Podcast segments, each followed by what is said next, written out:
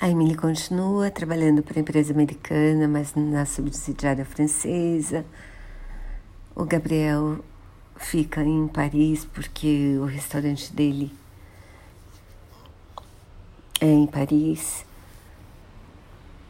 Ela começa a frequentar um curso de francês e conhece um, um moço lá.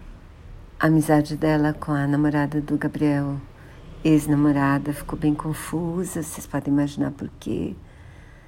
Bom, a série ainda é bonitinha, os personagens ainda são simpáticos, as paisagens, Paris é linda, linda, linda. Bom, é mais do mesmo. Mas é uma série que eu gosto de assistir.